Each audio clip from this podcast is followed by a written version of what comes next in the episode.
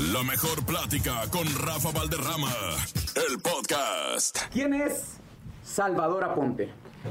Salvador Aponte es un cantautor y compositor regiomontano. Ya llevo más de 15 años en los dos ámbitos porque son, parece que es lo mismo, pero es diferente. Y bueno, como cantautor, pues ya tengo cinco discos en mi haber. Mi género si se le podría llamar por así decirlo, es la música de autor, pero hago desde baladas, canciones movidas, eh, también muchos boleros, que precisamente por eso estamos aquí. Y en cuestión del compositor, pues bueno, tengo afortunadamente ya un poquito más de 450 canciones grabadas. Dentro de los más importantes que me han grabado son Grupo Firme, Julián Álvarez, La Tracalosa, Pesado, Los Recoditos, La Activa, La Arrolladora.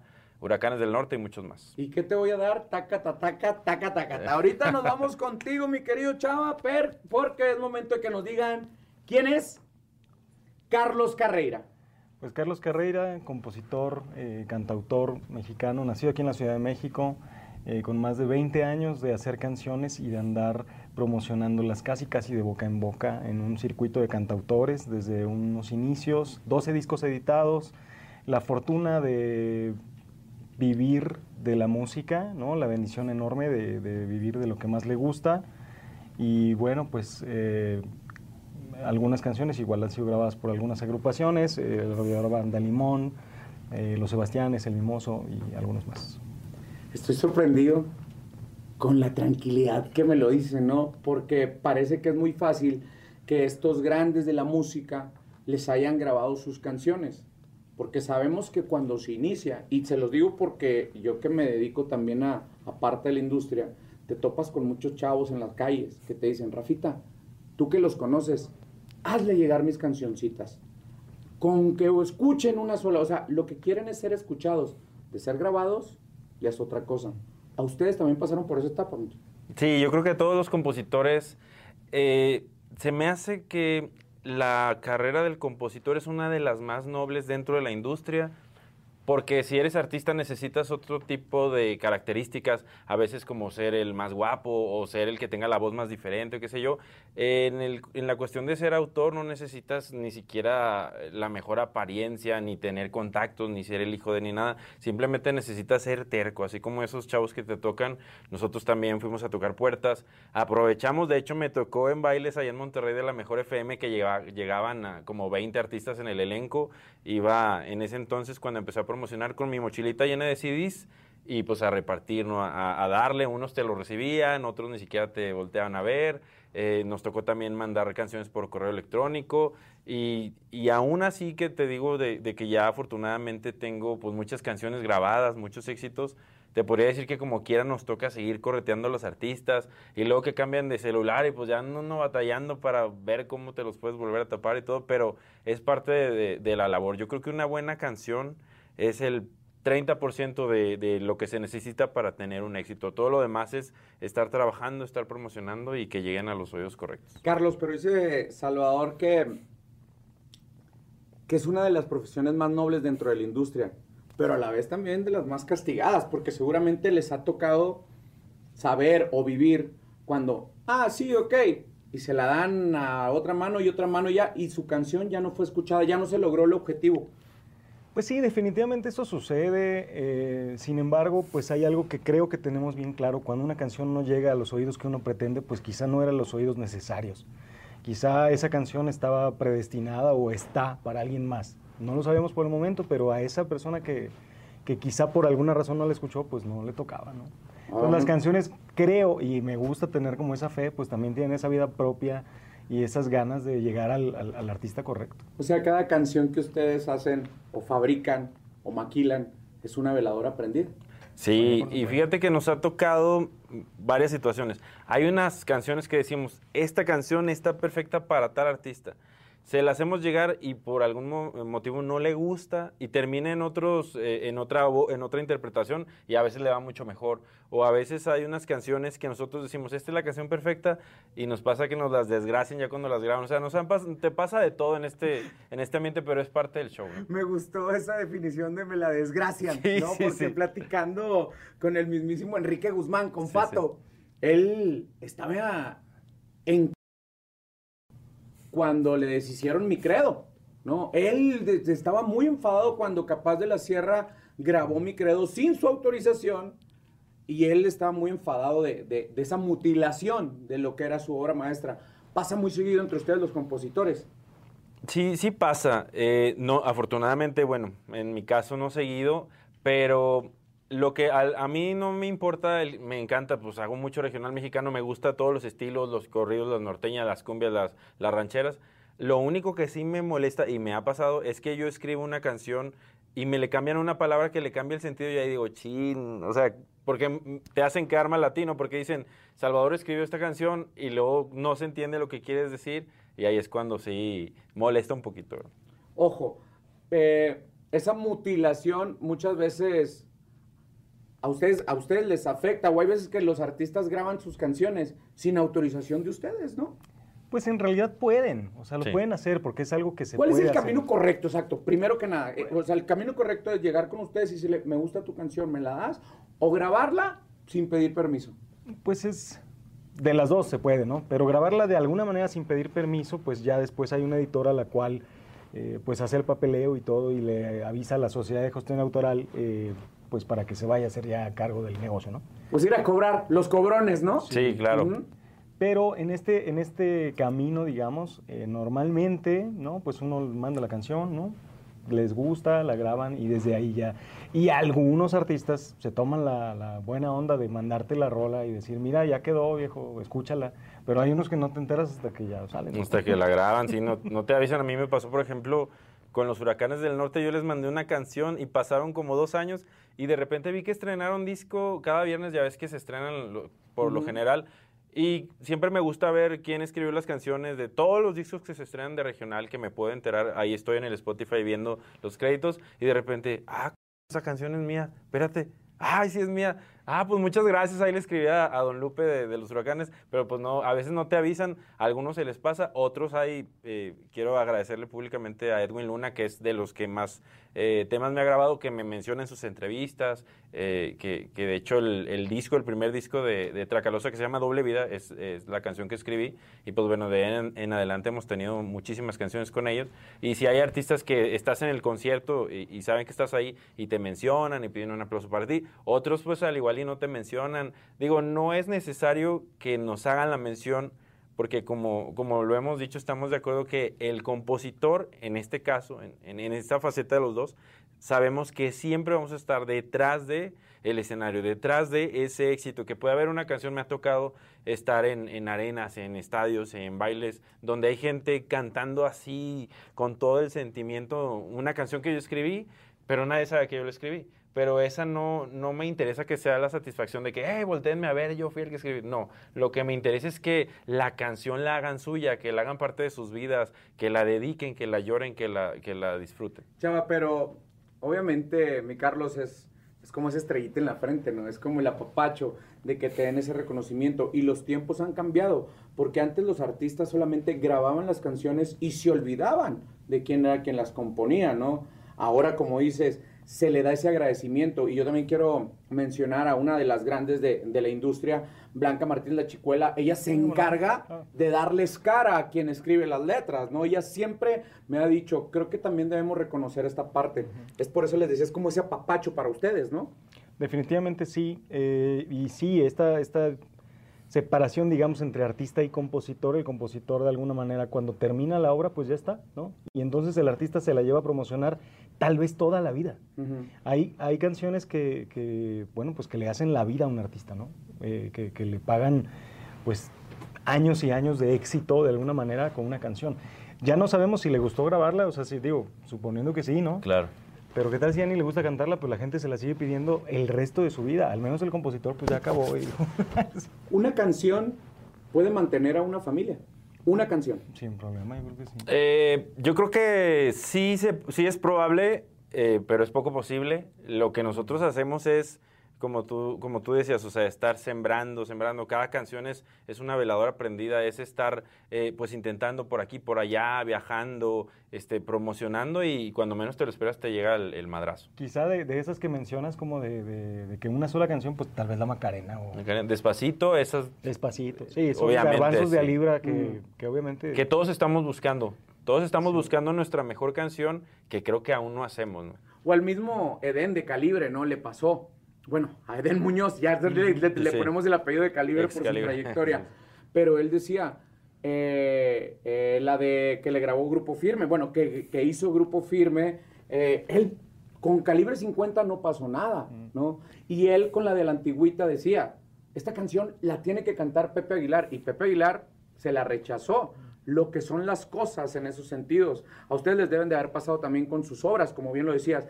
Esta va para la medida hacia, y también hacen canciones a la medida, ¿no? Hacia los Sí, artistas. por supuesto que sí. Digo, yo tengo el, el claro ejemplo que siempre lo digo, y es que mi carrera cambió a raíz de que yo dejé de dar una canción a un artista que se la pusimos en las manos y que no, le, no la quiso, pues, no, la escuchó, sí, pero bueno, no la quiso. Y entonces yo dije, bueno, la voy a grabar yo, o sea, me la voy a quedar para mi proyecto personal y me cambió la vida porque a raíz de ahí, pues, los números crecieron drásticamente y todo, todo cambió, ¿no? Entonces, pues, gracias, no la quiso. Sí. Toda canción, yo creo que desde que la haces, ya tiene un destino seguro que a veces tú no sabes, que tratas de forzarlo por otros lados, pero simplemente la canción llega a donde tiene que llegar. Así es.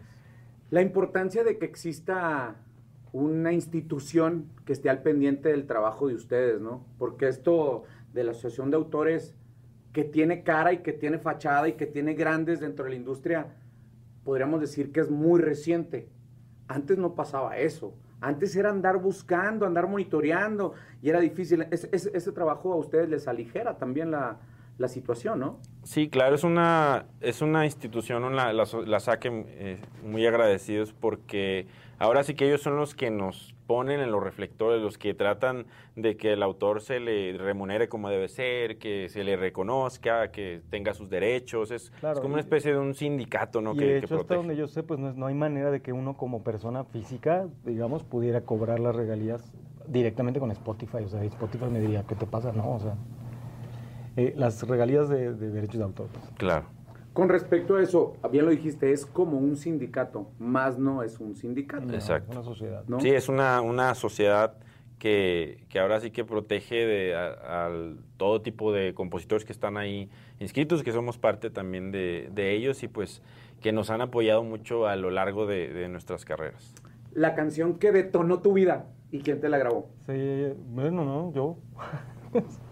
la verdad es que, te digo, he tenido la, la suerte y la dicha de que la canción que, que ha marcado mi carrera, pues es Juré, y es una canción que, que salió con mi voz en el 2015, y gracias a ella, bueno, pues seguimos eh, dando pues presentaciones a lo largo del país, y han pasado muchas cosas, la verdad, muy lindas. Mi Carlos, pero dijiste que no estaba destinada para ti, estaba destinada a otro artista. ¿Quién Se te la dijo que hicimos, no? se la hicimos a Pepe Aguilar, y, se la, y se la pusimos, y también se la mandamos al Potrillo, y también la escuchó el Potrillo, y no, bueno, pues no pasó. La hice con Jaime Flores, Jaime Flores es el, el compositor de Qué Lástima, que grabó el Potrillo, y este, y bueno, pues en ese entonces yo andaba trabajando con él, eh, hicimos muchas canciones, y esta particularmente nos gustó mucho.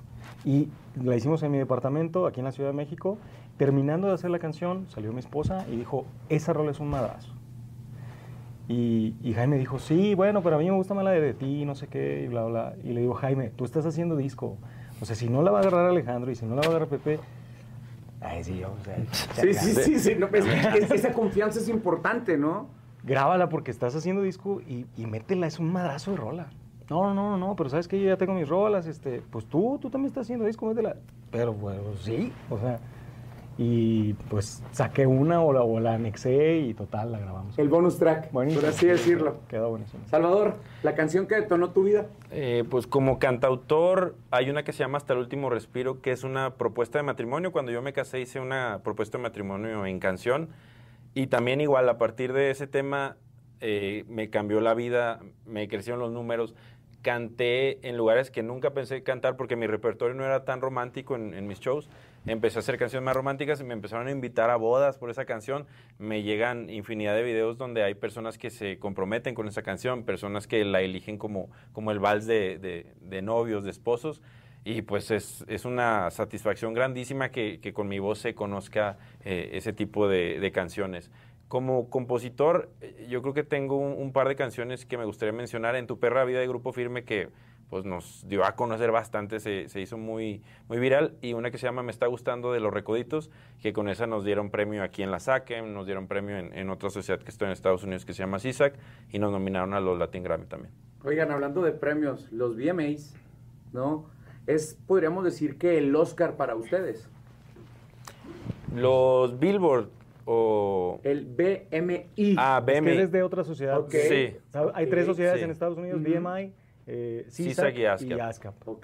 y igual que aquí que la sacan, en Estados Unidos son tres, aquí es una, y cada una hace sus premiaciones. Y a ustedes a les conviene artistas. eso, obviamente, ¿no? ¿O Pues- no? O, o son como bandos diferentes. Son como que tiene sus pros y sus contras como todo.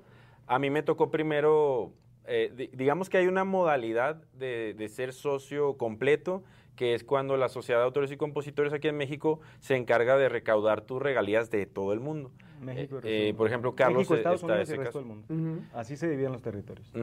Y en mi caso, yo soy socio parcial, creo que se llama, que estoy en México y en el resto del mundo para la SACEM, pero en Estados Unidos estoy inscrito en CISAC.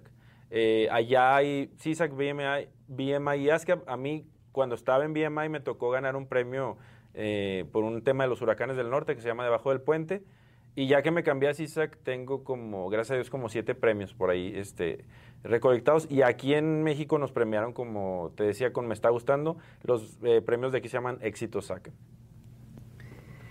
Vámonos a la parte emocional, ¿no? Porque ustedes, como bien lo decían, nosotros empezamos componiendo, pero yo siempre les he dicho a ustedes, los compositores, siempre hay algo, algo dentro de ustedes que dicen, yo quiero cantar mis canciones. Hay unos que les pega y hay unos que no, ¿no? O sea, definitivamente tienen más éxito como compositores que como cantautores, ¿no? Eh, ¿Cómo definir si eres solamente un compositor o si eres un cantautor? Pues yo creo que todos los compositores, de alguna manera, digo, si, si aunque sea, bueno, pues para cantar la canción, aunque cantes mal, pues eres cantautor, ¿no? Una persona que hace una canción y la canta, pues es un cantautor. Una persona que hace una canción y la canta enfrente del público, buscando la manera de ganarse la vida o de llegar a más personas, pues es un, es un cantautor de alguna manera que se tomó en serio esa, esa labor. Entonces, eh, yo decidí pues hacer mis canciones rápidamente, te, te cuento, después de que yo pasé más o menos como 10 años haciendo covers, eh, toqué en muchos lugares, cantando, etcétera, canté de todo lo Como que te trovador imagines. andabas. No nada más, o sea, yo canté, mira, un- una parte del show de las cuatro horas que yo llegaba a cantar, por ejemplo, era, empezaba con trova y luego baladas y luego un poquito de rock y luego bailable, terminaba con Celia Cruz y la veías un carnaval cantando rancheras y el chiste era aprender a la banda y hacer que bebieran y ya sabes, ¿no? Entonces, eh, un día, después de tener una presentación de esas, yo tenía una banda de siete personas con metales, con pirotecnia, con muchas cosas, haciéndole a la faramaya, ¿no? Pues para que prendiera eso. Eh, mil personas en la disco y yo me bajé de cantar y me sentí tan vacío que dije, no quiero esto. Y me fui. Y a la siguiente semana estaba analizando las letras de mis canciones y algo así para dedicarme a mis canciones. Pero sentiste que estabas haciendo abarrote o qué, qué, sintió, qué sintió Carlos en ese momento? No, pues que no estaba haciendo nada. O sea, que no estaba haciendo nada, que no, que no iba a pasar nada, pues. O sea, yo, yo cuando me bajé de un escenario en donde no hubo nada para mí, pues, o sea, porque no sentí eso. O sea, no, no, no sentí algo, algo mío, Y algo que me perteneciera.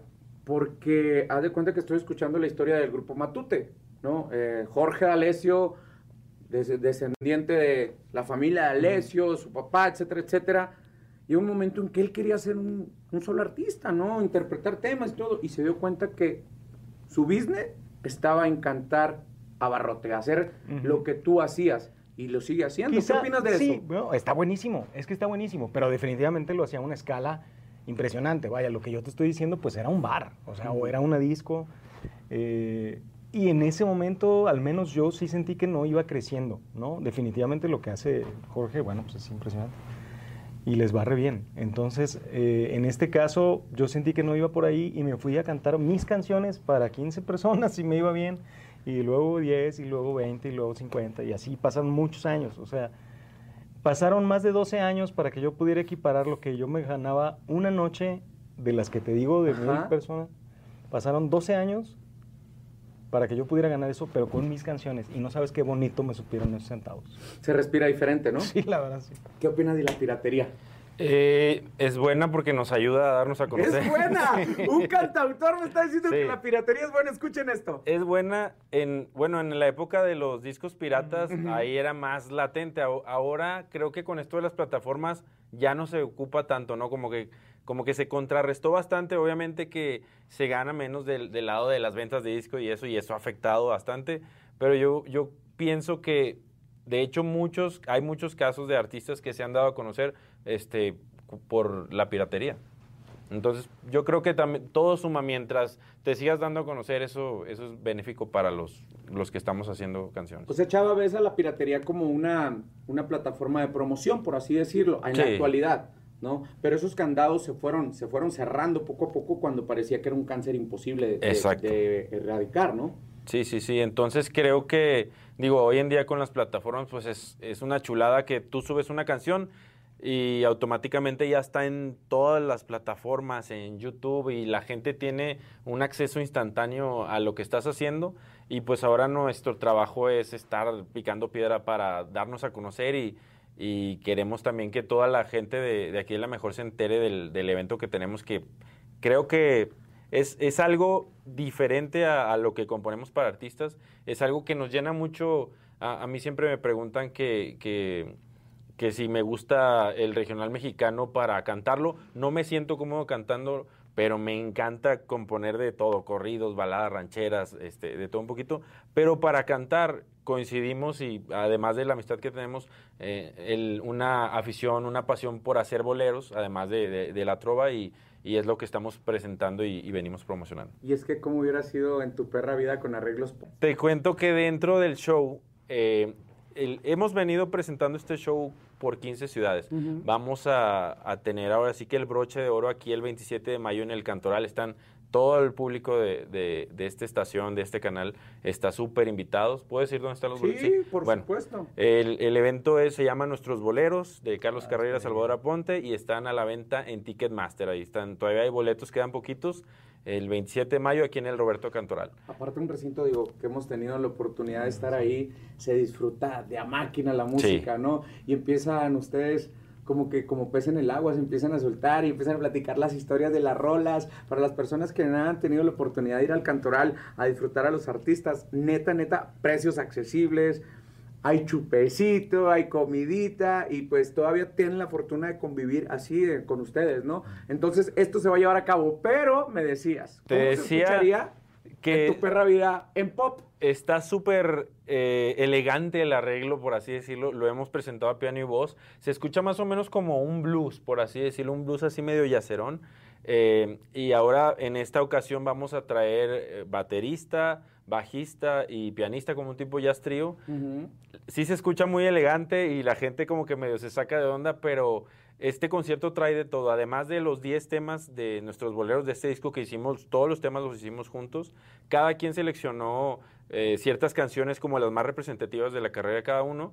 Y en mi caso, en- en- para, para el público que le gusta el regional mexicano, está, me está gustando Los Recoditos versionada en, ese estilo. Y obviamente en tu perra vida que está chistoso porque nosotros salimos cantando de smoking, todo, todo solemne, y de repente empezamos a cantar esas locuras y pues bueno, es, es un contraste y el público lo disfruta bastante. Yo sé que no traemos a los músicos y todo, pero usando una guitarra por ahí. Sí, Me gustaría que nos dieran un adelanto de cómo se pudiera escuchar para la gente que está viendo la red. A lo mejor pues vamos a atravesarnos, ¿qué tiene? sí. No hay ningún problema. El señor Víctor, gracias. Sí, porque sí es, es algo que sinceramente puede ser muy atractivo para la gente que está escucha, eh, está acostumbrada con, con un ritmo, ¿no? Claro.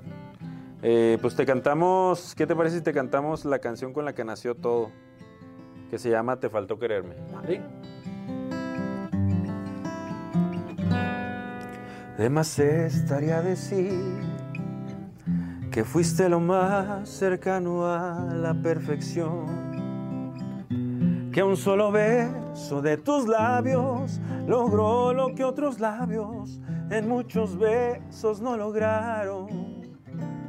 De más estaría decir que contigo, más que con nadie yo sentí amor. Que se dice amar.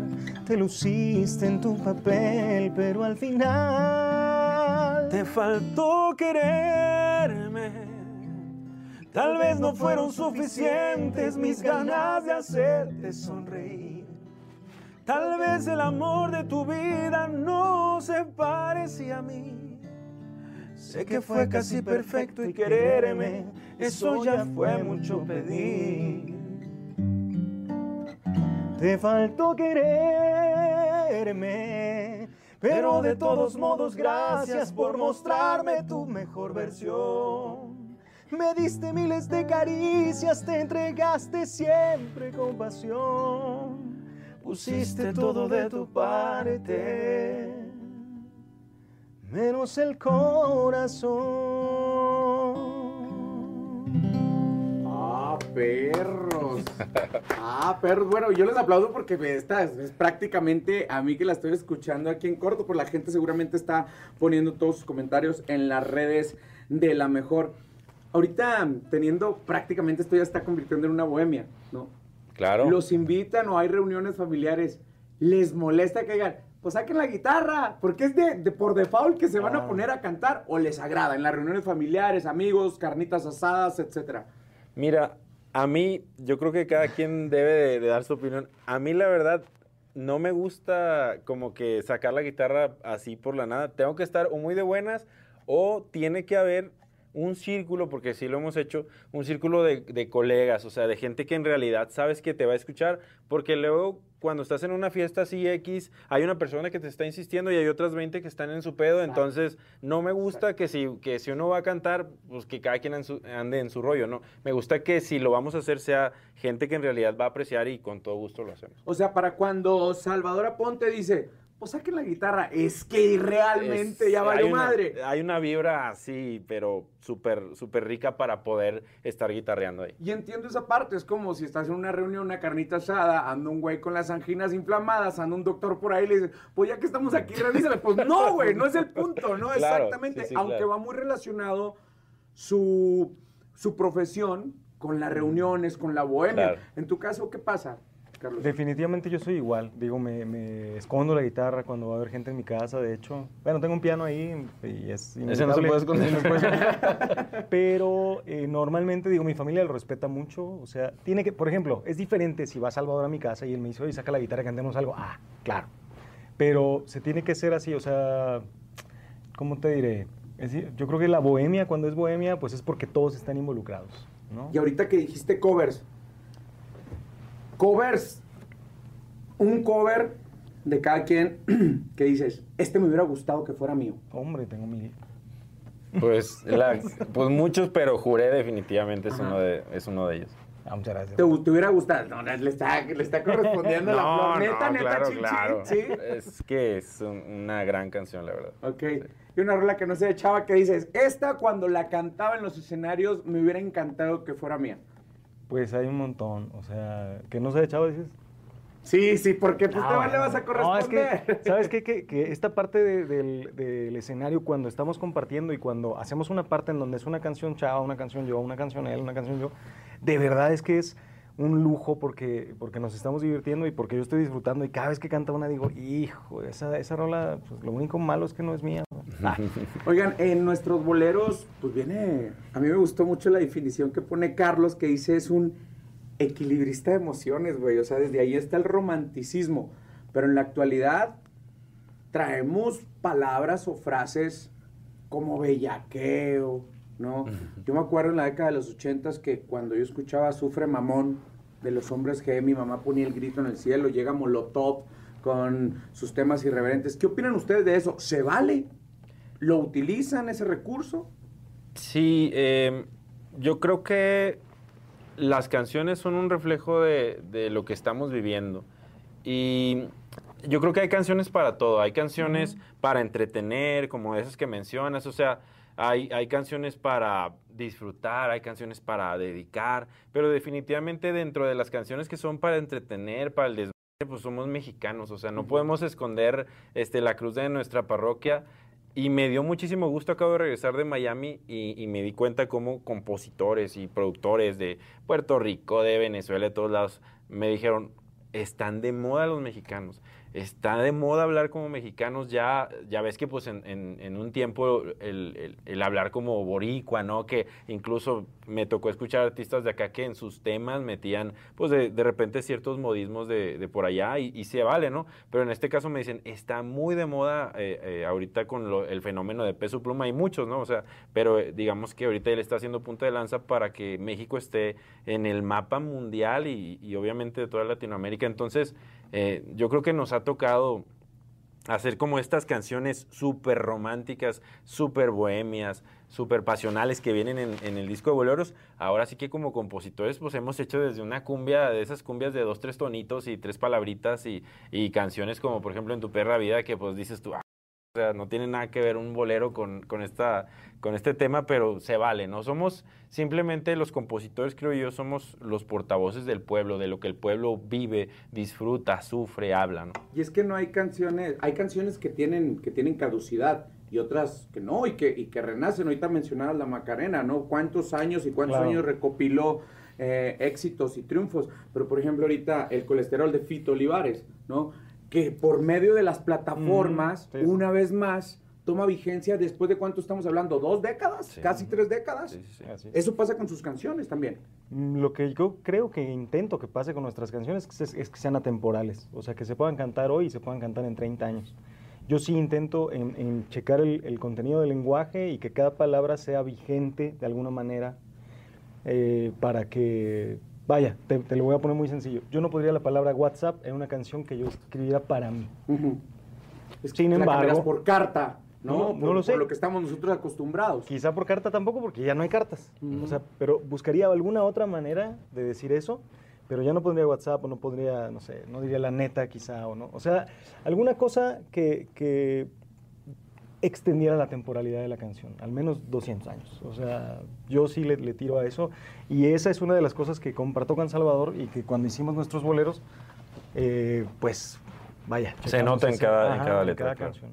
¿Cómo empiezan a armar el rompecabezas de nuestros boleros ya para darle fin a esta plática? Porque eso es muy interesante. Es como crear un hijo entre un matrimonio, ¿no? Sí, claro. Es, no me gusta cómo le estás haciendo, no estás regañando al niño. Ah, no, pero esto, o sea, eso es difícil entre dos, dos mentes tan, tan talentosas. Fíjate que eh, la canción que te cantamos, que se llama Te faltó quererme, fue la que nació, eh, hizo nacer este proyecto, esta realidad, porque anteriormente ya habíamos escrito canciones, eh, nos, por ahí nos ha grabado los, El Mimoso juntos y, y varios más, pero no habíamos hecho canciones para cantar nosotros. Uh -huh. Llega la pandemia y pues todos los artistas dicen, güey, pues ¿cómo le hago para seguir vigente en, el gusto de la gente, para estar ahí en sus redes? Bueno, pues vamos a grabar canciones y vamos a escribir una canción juntos.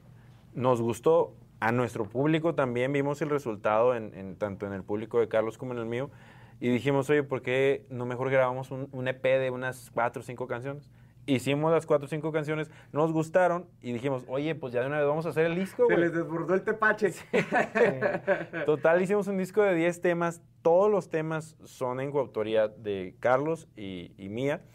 Y fue fácil, eh, ahorita que dices que, que, es hacer un disco como si fuera un matrimonio, fue fácil en esta ocasión porque de antemano hay una amistad, una admiración y porque creo que hay mucha química en, en, en, la, en lo musical. Ayer me, nos dio mucha risa ayer que estábamos precisamente en una sesión de composición y, y que estábamos buscando una frase y Carlos dijo una frase que yo tenía que acababa de anotar y le digo, güey, mira lo que, lo que estás diciendo, lo acabo de anotar. O sea, a, ese, a así, ese nivel de coincidencia. A ese, a ese nivel de, de coincidencia como que cada quien ya sabe lo que le gusta a cada quien, hacia dónde ir, o sea, ca cada canción que, que, escuchan en ese disco, que está en todas las plataformas, está muy pensada para cierto tipo de experiencias, como te decía, hay canciones de, de dolor, hay canciones de despedida, hay canciones de, de despecho, hay canciones románticas, entonces en cada una de esas canciones no era de que nos quedábamos un día entero haciendo la canción y, y digo, nos ha tocado eh, porque a veces hay autores muy difíciles para que les guste algo, o simplemente pueden ser las, eh, eh, los que me digas, los autores así más famosos, y los puedes juntar y a veces no sale algo. Por- baja la gelatina, ¿no? Porque no hay química, por, por egos, por lo que quieras, ¿no? Y, y nos ha pasado más de una ocasión que te sientas con alguien y le propones cosas, cuando haces una canción en, en- en coautoría es estar eh, de tú a tú, ¿no? Avientas tú algo, el otro propone algo, y a veces hay gente que no le gusta y no fluye, o... O que se casa con la misma idea que propuso al principio y que no se Claro. puede mover de ahí. Pero qué bueno que mencionan eso. Y esto es algo, claro. Porque en- entre ustedes hay una química, lo acaban de decir, hasta coinciden escribiendo frases, sí, ¿no? sí. Pero también hay muchos celos profesionales dentro de los compositores, ¿no? Es ¿Por qué aquel está yendo tan bien? Si yo ya tengo un nombre, eso pasa también. ¿O por qué le están grabando a él?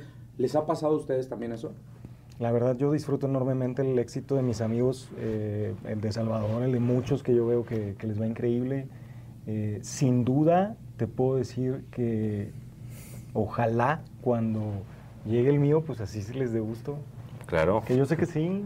Y pasa hasta en las mejores familias eso que dices de, Sí. de- del celo, pero igual en la industria donde tú estás, sabes ya por dónde ir, sabes por dónde no ir, sabes con qué persona que, que puede seguir teniendo una relación laboral, no compartir ciertas cosas, no, no, no tener cierto tipo de proyectos y con otras sí, y pues ahí te vas Yo moviendo. creo que una parte fundamental de, de nuestros boleros es que desde un principio creo que vemos a nuestros boleros como un producto y entonces vemos lo mejor para el producto. No es lo mejor para Salvador, no es lo mejor para mí, sino para las canciones. O sea, las canciones es lo principal y el proyecto es lo principal. Yo, Entonces, Carlos, me gustaría estar más al pendiente de lo que usted hace en sus redes sociales, por favor. Claro que sí, estoy como Carlos Carreira oficial en Instagram y estoy como Carlos Carreira en Facebook y tengo un canal de YouTube también, Carlos Carreira. Don Chava. Sí, Estamos como Salvador Ponte Oficial en Instagram, en Facebook, Chava Ponte en Twitter y también Salvador Ponte en YouTube. Oigan, pero ya se me están haciendo muy guapecitos. Dijeron que, que, que en tu perra vida se escuchaba Dale, diferente. dale. No nos, hemos, no nos hemos quedado con esa, Va. esas ganitas, ¿no? Venga.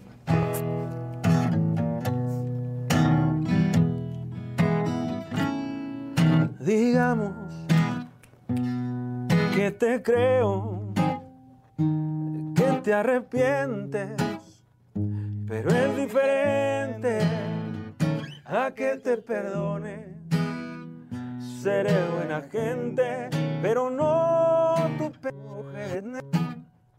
Y yo no me dejo. Ya sé que te van a dar ganas de besar mi boca una vez más. Pero por tu culpa, ¿sabes cuándo va a pasar? Grítenlo en su casa. En tu perra vida vuelves a dormir conmigo y yo en cualquier esquina me hallo a alguien de tu tipo. Tú que encuentres otro igual, eso sí va a estar canijo. Y ahí lo dejamos, señores y señores. Muchísimas gracias, mi querido Carlos, mi querido Gracias. Chava. Gracias por estos momentos y pues a disfrutarlos, a disfrutarlos con esa esencia que siempre tienen, de los chavos que siempre la quieren reventar y que a través de sus canciones nos ponen a muchos a vibrar. Muchísimas gracias por estar en la mejor plática. Muchas gracias y nos vemos el 27 de mayo en el Cantoral. Ticketmaster.com los boletos. Ya dijo. Vámonos.